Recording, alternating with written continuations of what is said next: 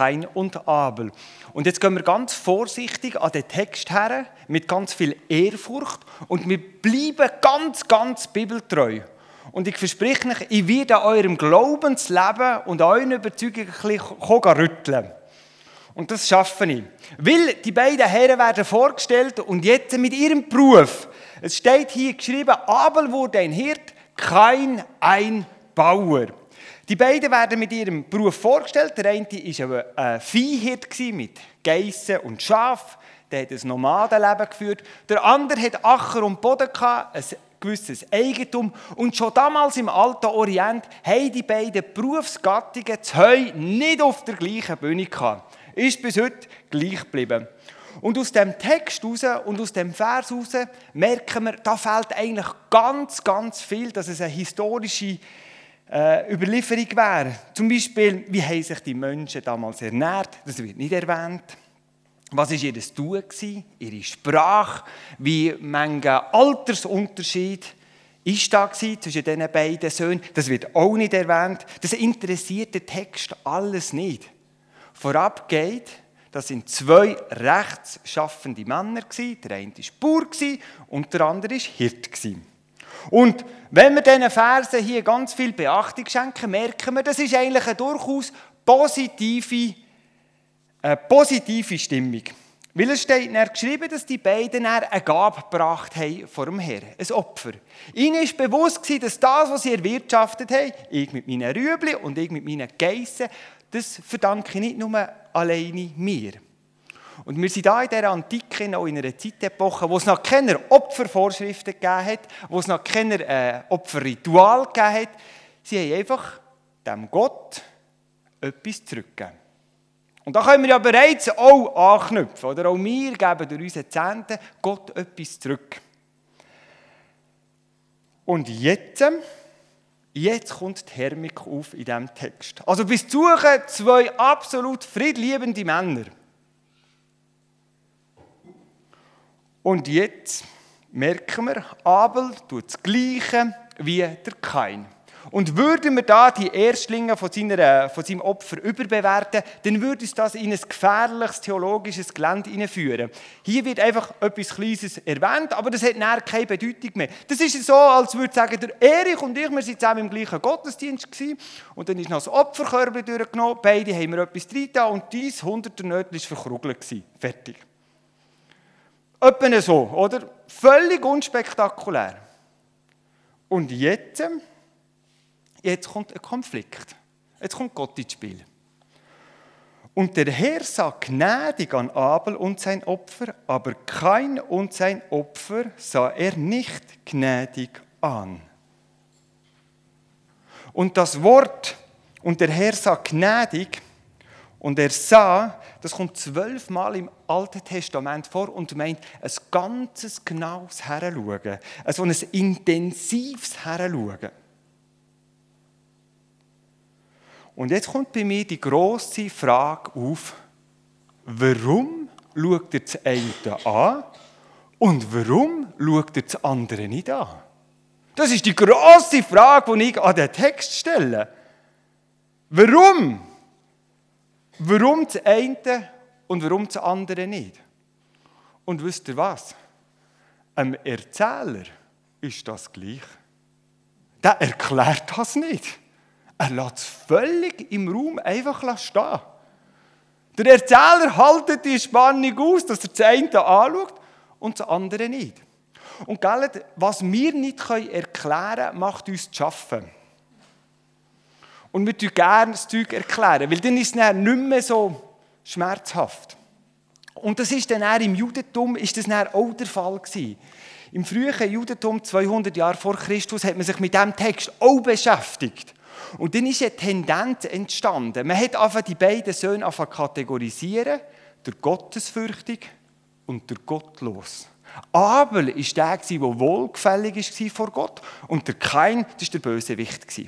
Und dann hat sich das immer mehr in diesem jüdischen Denken verhärtet und 80 Jahre nach Christus sagt sogar der Josephus, er kommt zum Schluss, der Kain, das muss ein Gewinnsüchtiger sein. Darum war er so böse. Und es sind dann sogar noch Theaterstücke geschrieben worden zwischen Kain und Abel mit äh, Frauengeschichte und allem drumherum. Und mehr und mehr hat sich das einfach verhärten. Abel, der Märtyrer, der Gottgefällig, Kain, der Böse. Und ich kann mir gut vorstellen, dass man auch in der jüdischen Erziehungstradition gesagt hat, wird wieder Abel, ja, nicht wieder Kain. Das ist so in diesen Köpfen. Und das Denken ist sogar ins Neue Testament hineingerutscht. Im 1. Johannes, könnt ihr hinter mir selber lesen, merken wir, dass jüdisch Denkende prägten Abel der Gut, kein der Böse. Nur, das Warum Gott das eine angeschaut hat und das andere eben nicht, das ist ja gerade der Clou dieser Geschichte. Es interessiert den Erzähler nicht.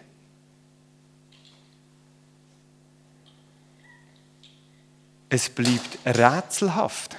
Und wir dürfen, wir dürfen sagen, wenn wir ganz nach beim Text bleiben, bei dem, bei dem Genesis, sind beide rechtschaffende Männer gewesen.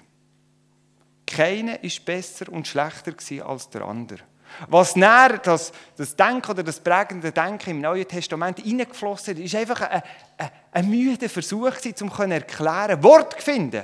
Aber nein, das Warum wird nicht erklärt. Viel spannender ist ja näher, dass es auffallend heisst, äh, Gott hat die Gabe gesehen vom Kain und vom Abel, von beiden.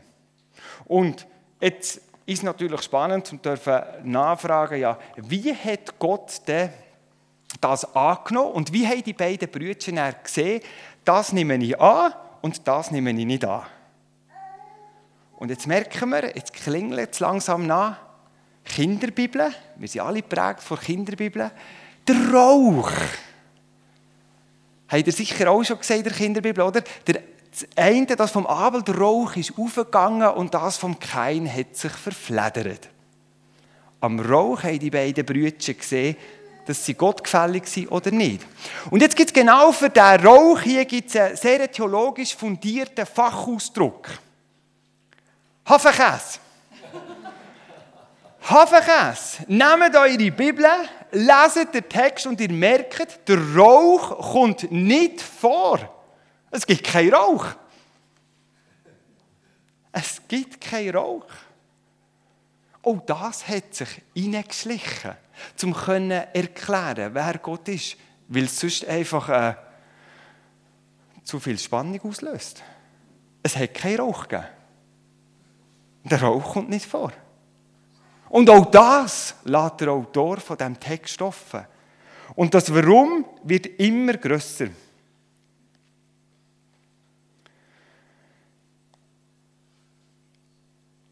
Ich wage zu sagen, die Botschaft liegt noch jemand anders. Der Kern liegt noch jemand anders.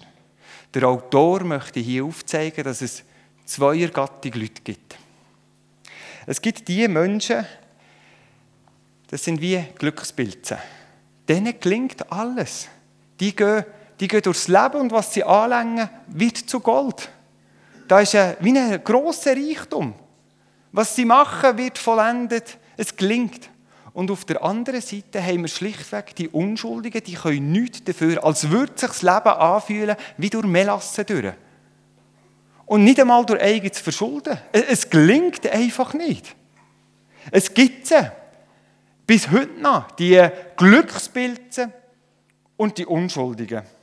Und man dürfte schon Gott nachfragen, du, wieso läuft es bei den einen so reibungslos und die anderen kommen kaum vom Fleck.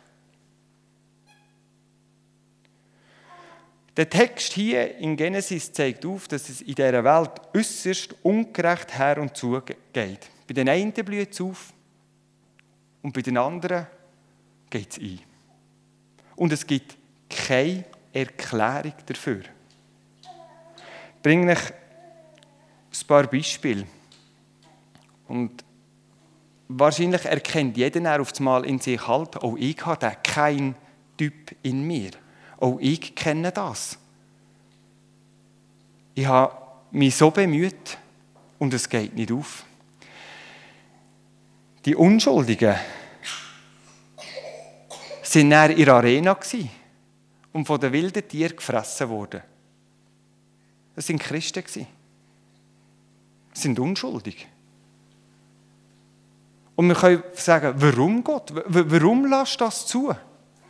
80 Jahre später hat der Kaiser Nero zur Belustigung Christen gepackt und sie dann bei sich im Garten verbrannt, bei lebendigem Leib. Zur Belustigung von seinen Gästen und damit er mehr Licht hat im Garten am Abend. Und, und ich frage mich, Herr, wieso lässt das zu? Was haben die gemacht? Oder wir, wir, wir kennen die Glückspilze. Und die haben nichts gemacht. Das sind die Unschuldigen. Das ist eine Theologin. Die ist mit diesem Körper auf die Welt gekommen. Und ich musste zur Begrüßung die Hand geben. Und mit ihr einen Austausch haben, mein Körper ist vor Gott perfekt.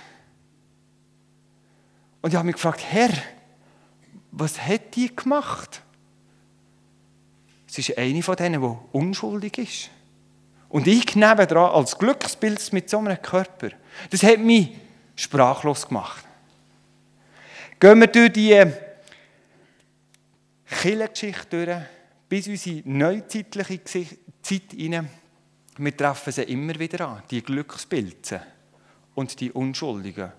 Und ich bin überzeugt, dass jeder von uns irgendwo auch schon mal diesen, diesen unschuldigen Momenten ist entgegengetreten, wo sagt, Herr, warum?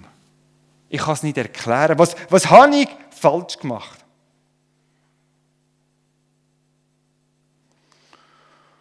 Und wenn wir Interlakener uns mit diesem Text sollen dürfen identifizieren und ihr hier heute Morgen, hier in Hindelbank, dann ist nicht die Frage, warum, sondern die eine große Frage, die das Wort Gottes an uns stellt, ist, wie geht der Mensch um, wenn er von Gott nicht gesehen wird? Wenn er meint, er werde von Gott nicht gesehen. Das ist die Frage an den Text. Wie geht der Mensch mit dem um?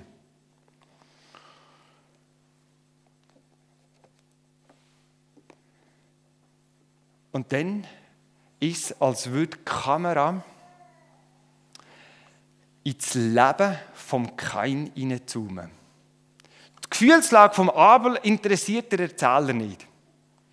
Aber er zoomt näher rein ins Leben vom Kain. Und es steht, da ergrimmte Kain und senkte finster seinen Blick. Der Kain ist innerlich explodiert.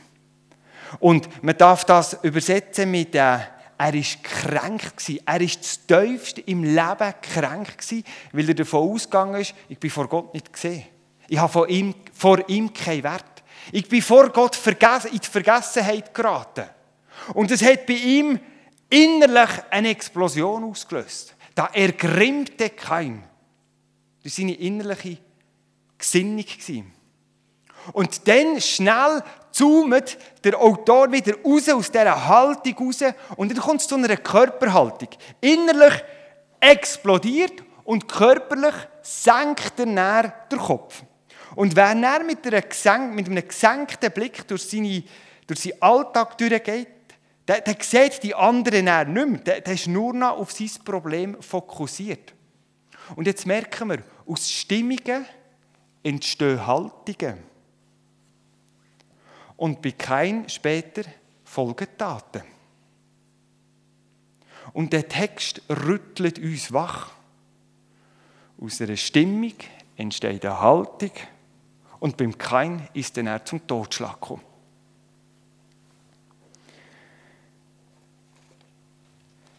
Das Entbrennen, das krank sein, das zu wenig Anerkennung bekommen, das, das trifft einem wurzeltief.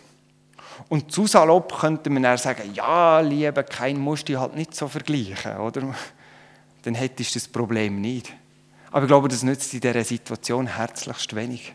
Wenn du zu tiefst innen kränkt und verletzt bist und davon ausgehst, hey Gott, wo bist du? Wieso geht es mir so? Und dann spricht Gott zu Kain und sagt, Kain, nach vor dem Mord, wieso entbrennst du so? Wieso bist du so kränkt? Pass auf, was du machst. In diesem Text hier kommt Gott, und das ist ja die Serie, die ihr habt, sehr unverständlich ihm gegenüber. Es ist ein rätselhafter Text. Es ist nicht ganz klar, wer ist der Gott? Wieso nimmt er das eine an und das andere nicht? Und die Frage an uns ist ja, wie gehen wir mit so einem Gott um?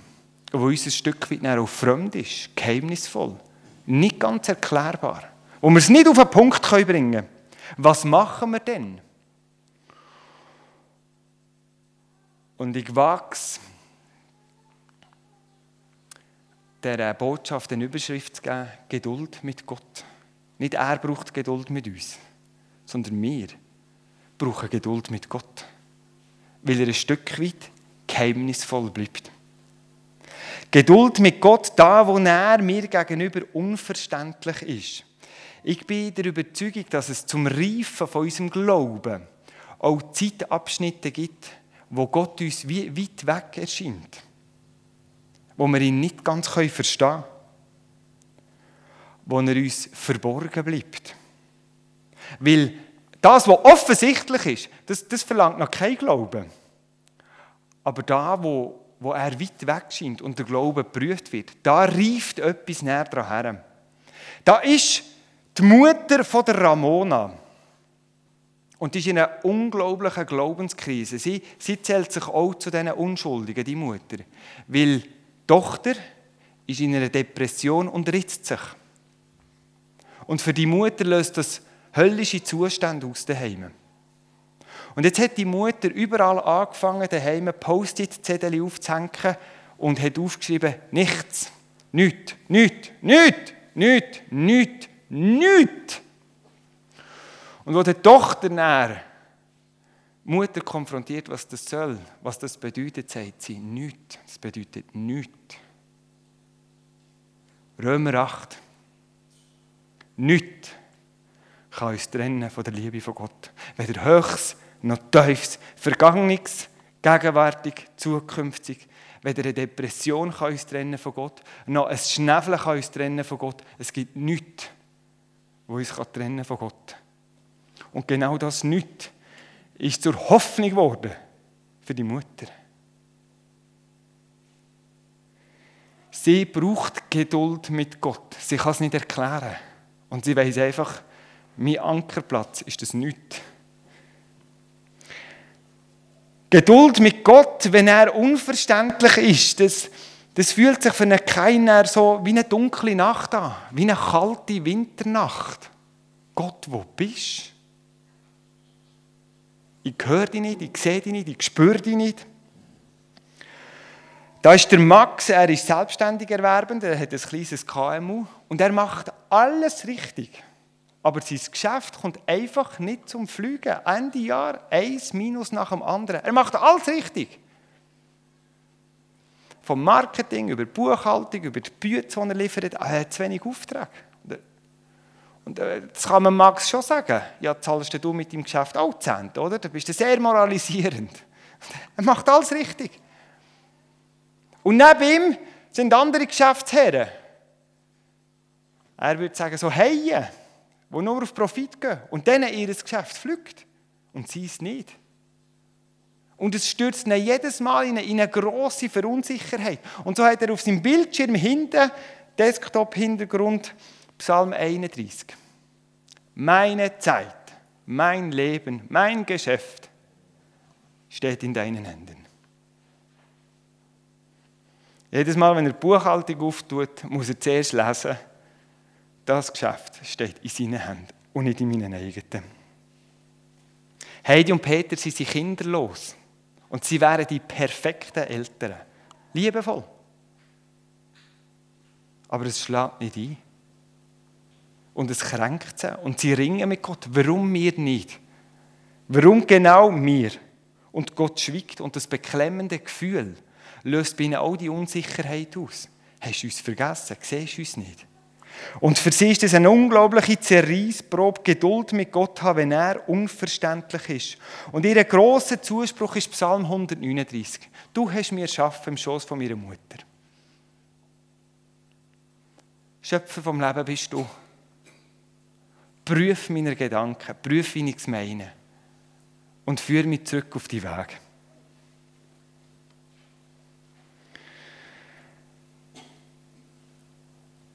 Durch den Text wird mir erneut bewusst, dass der Gott eben nicht an der Oberfläche wohnt. Er bleibt ein Geheimnis, ein Stück weit rätselhaft. Gisela, sie ist ledig, eigentlich schon viel zu lang ledig für sie. Sie wünscht sich schon so lange einen Partner. Und sie klagt auch Gott an. Warum? Was, was, was, was mache ich falsch, dass ich keinen Partner bekomme? Und jetzt hat sie eine Diagnose Brustkrebs. Die einzige Hoffnung, die sie hat, Matthäus 5,4, selig sind die da, die da Leid tragen, sie sollen getröstet werden. Und sie ringt mit dem Gott und sie hadert. Meine Geschichte kann sich hier ebenfalls einreihen. Hand aufs Herz, eure Geschichte auch. Es gibt die Momente, wo wir einfach nicht wissen, Herr, wieso bei ihm und bei mir nicht. Und das Warum, das, das treibt uns in Wahnsinn. Und der Autor ermahnt zur Vorsichtig und sagt, es geht eben nicht um das Warum, sondern wie gehen wir näher mit dieser Situation um?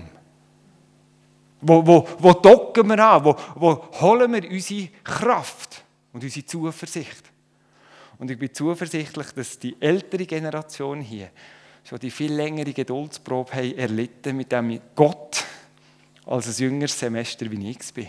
Von euch dürfen wir lernen, was es heisst, auch den Gott ein Stück weit auszuhalten. Warum? Und wie gehen wir näher mit dem um? In dem Video, das wir zu Beginn gesehen haben, in diesem Ehepaar, oder, die haben sich nicht verstanden, die haben aneinander vorbeigeredet. Und das ist manchmal auch mein Gebet. Herr, rede ich eigentlich an dir vorbei? Redest du an mir vorbei? Und da sind wir so in einer Konfliktsituation. Das ist aber dann, wenn ich wieder die Laufschuhe muss anlegen und ein paar Kilometer abspulen. Ich lasse die Botschaft ein Stück weit offen. Welches Wort, welche Emotion, welches Bild hat dich persönlich angesprochen? Wo, wo erkennst du dich wieder in diesem Text? Der Text lädt ein, zum erkannt werden. Ist es das Warum? Ist es mehr das Wie? Wie gehe ich jetzt mit dem um? Ist es die Stimmung, die da hinten ist? Die Haltung, die passiert? Und wie dürfen wir als Gemeinde einander zur, zur Seite stehen, wenn das da innen anfängt zu brodeln und anfängt zu kochen? Wir nehmen uns bewusst Zeit für einen Anbetungsteil. Es ist der Moment, wo wir Antwort geben auf Gottes Reden, auf sein Wirken. Durch all dem, was schon bereits durch den Gottesdienst ist gebrochen wurde. Geduld mit Gott. Da, wo er uns unverständlich bleibt.